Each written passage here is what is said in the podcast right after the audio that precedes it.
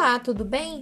Meu nome é Paula Gadonski e nós iremos falar um pouquinho sobre os sintomas e as características do transtorno do espectro autista, o TEA. A base de todo o TEA é a interação social. As pessoas portadoras do transtorno do espectro autista têm dificuldades nesse sentido.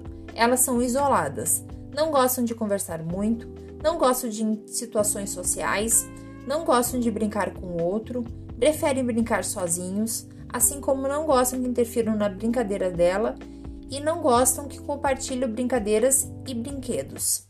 As pessoas com TEA não entendem sinais sociais, como não possuem habilidades sociais, como por exemplo, falar oi quando chega e tchau quando vou embora. Agora iremos falar um pouco das características na área da linguagem. Muitas vezes as pessoas com TEA não possuem fala, porém isso não é regra. As crianças que falam podem repetir muitos as falas de filmes ou desenhos.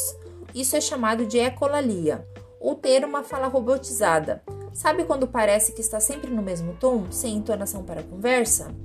Outro aspecto bem marcante no sentido da linguagem é o entendimento nas entrelinhas, ou uma comunicação figurada.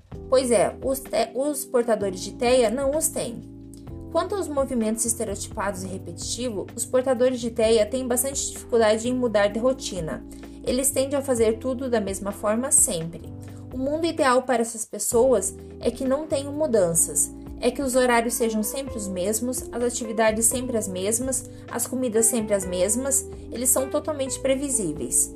Espero que tenha ajudado e bons estudos!